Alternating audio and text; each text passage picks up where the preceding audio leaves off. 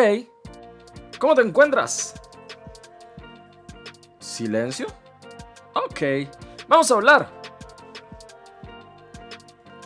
A veces, no encontramos las palabras correctas y buscamos que alguien más las diga por nosotros.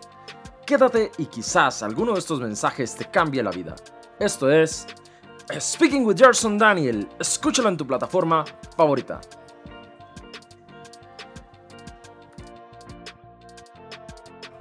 Yo soy Gerson Daniel y este es tu nuevo y mejorado podcast.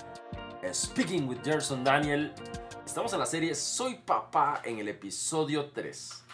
En el episodio anterior habíamos hablado de el primer, los primeros meses y año y poco más de Evan y cómo él aprendió a alimentarse y lo que eso representaba para nosotros. Bueno, pues hoy les voy a hablar sobre una parte interesantísima de la vida de Evan y de lo que representó para nosotros como papás. No sé si a la mayoría de los papás les ha pasado, pero cuando uno está de esposos, uno todavía tiene nombre. El mío Gerson, el de mi esposa Raquel. Pero cuando uno empieza a tener hijos de un pronto a otro, su nombre cambió. Y ya yo no me llamo Gerson o Ger. Ahora yo soy papá. Y ella ya no es Raquel o Raque. Ni siquiera mi amor. Ahora ella es mamá. Y cada vez que nosotros interactuábamos con Evan, desde que estaba muy pequeño, aun cuando todavía balbuceaba, cuando todavía no podía hablar, yo le decía a él que yo era papá. Y mi esposa le decía a él que ella era mamá. Pero en ese proceso de cambio de lenguaje yo tenía un problema. Yo cuando hablaba con mi esposa yo no le decía a ella, oye mamá, ayúdame con Evan. Yo decía, oye Raque, que el gordo. y entonces yo solo le decía Raque, Raque, Raque para arriba, Raque para abajo y no le decía mamá. Recuerdo que llegó un momento donde el camino donde mi esposa con ojos encendidos en fuego me dijo, tenés que llamarme mamá para que él aprenda a distinguir y yo dije, ok, está bien, lo voy a hacer. ¿Qué era lo que tenía que hacer Raque? no lo lograba, no lo lograba, de verdad que no lo lograba. Y mientras Evan está aquí eh, aportando, como ya les he dicho en otros episodios, él va a estar ahí haciendo el ruido ambiente. Ahora, ahora en este momento está jugando con su qué? Con su Cubo de Rubik. Exactamente, tiene un cubo de Rubik con el cual está este, jugando. Pues eh, Evan eh, estaba ya empezando a aprender a hablar.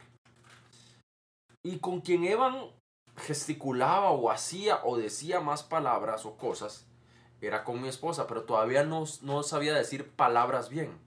Entonces él hacía lo que sea y mi esposa era como intérprete de lenguas ahí. Ella decía, quiere esto, quiere lo otro.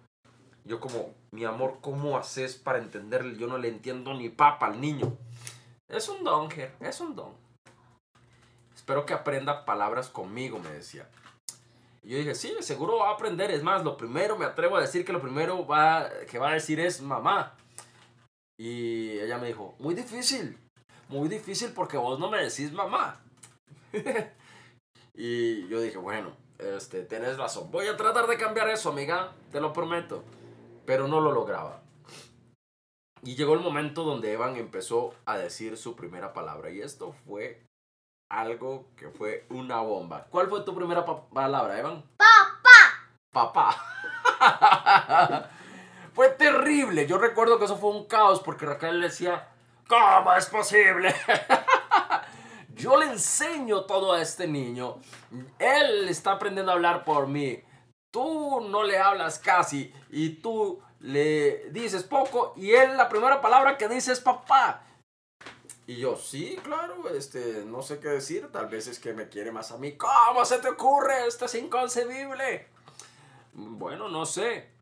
La respuesta era muy lógica, ella sí me llamaba papá a mí, entonces Evan me logró identificar como papá, pero lo peor vino después, porque la segunda palabra de Evan fue, ¿te acuerdas Evan cuál fue tu segunda palabra? No.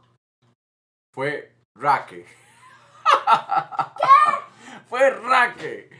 ¿Cómo que Él no le decía a mamá? raque.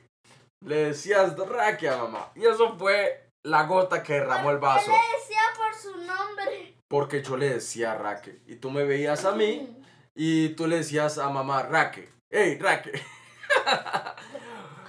Yo recuerdo a mi esposa ya está ya reventada. No puede ser posible. Yo soy la que más me esfuerzo en esto. ¿Cómo es posible que esto esté pasando? Pero sucedió. Evan le decía Raque. Y ahí fue donde yo dije, ok, tengo que cambiar esto porque qué vergüenza cuando salgamos a la calle y Evan se dirija a su mamá, no como mamá. Se va a ver muy irrespetuoso si le diga Raque o doña Raque, no sé. Y empecé a decirle mamá. Esta etapa es interesante porque cuando tenemos un hijo nuestra identidad no vuelve a ser la misma. Definitivamente algo cambia en nuestra mente, en nuestro cerebro, en nuestro corazón, en nuestro espíritu todo cambia. Y ser papá precisamente es eso, enterarse de que tu nueva identidad en Dios es la de ser un progenitor, un papá y uno, ojalá uno bueno. Con este cambio también vinieron cosas muy interesantes. Evan ya se empezaba a expresar de diferentes formas. Y entonces vinieron las primeras palabras de ternura, los primeros te amo, los primeros besitos, los primeros abrazos. Yo creo que todo papá, toda mamá que ha pasado por ahí sabe lo que le estoy diciendo. Esos primeros días, esos primeros momentos donde el niño empieza a decir palabras, esos primeros eh, momentos donde empieza ya una interacción mucho más profunda y una comunicación mejor, son simplemente increíbles.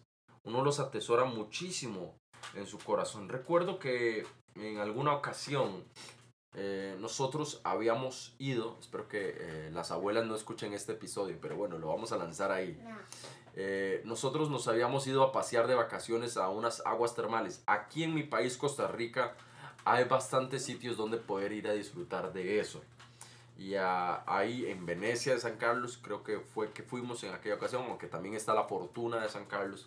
en Costa Rica también está Orosi en Cartago. O sea, hay muchísimos lugares eh, aguas termales en Guanacaste, hay otros tantos.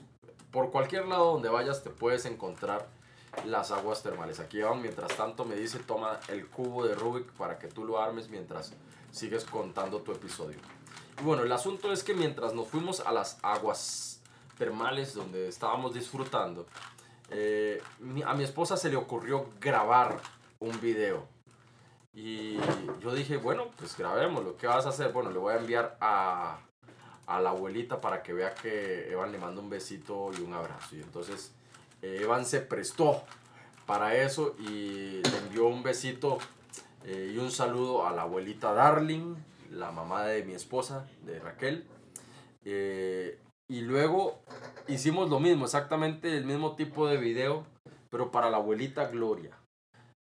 Y las dos estaban pensando que estaban en las nubes, en el cielo. Pero eso no fue lo peor, porque grabamos otro video para la tía Damaris. Y con la tía Damaris el niño se lució y dijo y desdijo. Y todos estaban felices y le ay, qué lindo video, solo a mí me hace video. Una cosa tremenda. Eh, toda esa, esa parte de la interacción, de los primeros días de interacción eh, que Evan estaba teniendo ya hablando. Pero lo más hermoso es cuando Evan empezaba a decir cosas que se le salían del corazón. Y palabras, los niños en esos primeros años, todos lo sabrán, no llevan clases de español, no es como que lleven cursos de gramática o de qué decir, simplemente aprenden por modelaje, aprenden por lo que, por lo que uno habla y cómo uno lo habla. Entonces, eh, pues era algo que para nosotros estaba dándose muy mágico y que representó pues unos cambios maravillosos y hermosos para nosotros. Empezábamos también a notar que al igual que yo, Evan habla bastante. Ahorita no lo ven hablando tanto, pero créanme que habla un montón, pregunta un montón. Ah, ah. y, eh, y empezamos a notar que ya tenía algunos talentos. Talentos que estaban ahí, que nosotros teníamos que potenciar como papás y que era nuestra responsabilidad pero eh, hasta cierto punto también teníamos las dudas o los miedos de cómo hacer para que todo eso se potenciara bien y saliera a, lo grande. Así que eh, empezamos a, a, investigar y hacer cosas en pro de, de, todo eso. Y una de las cosas que, que nos llamó la atención fue eh, nadar.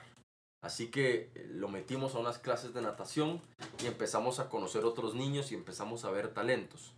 Cosas que estaban ocultas ahí.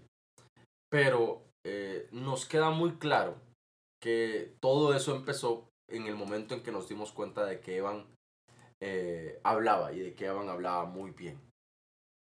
Vamos más adelante en el siguiente episodio a contar más cosas sobre eh, estos primeros años de Evan. Espero lo estén disfrutando hasta ahora como lo estamos disfrutando nosotros. Así que eh, estén ahí conectados. Ya casi volvemos con el próximo Capítulo episodio. 3. Nos vemos. Chao. Capítulo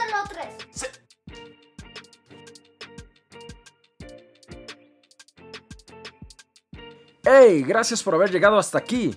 Y si te ha gustado este episodio, por favor comparte porque lo bueno siempre se debe dar a los demás. Y recuerda, siempre es un buen día para que Dios te pueda hablar, conversar, speak, falar, palar, sprechen. Y cuanto idioma se te venga a la cabeza traduciendo la palabra hablar. Chao.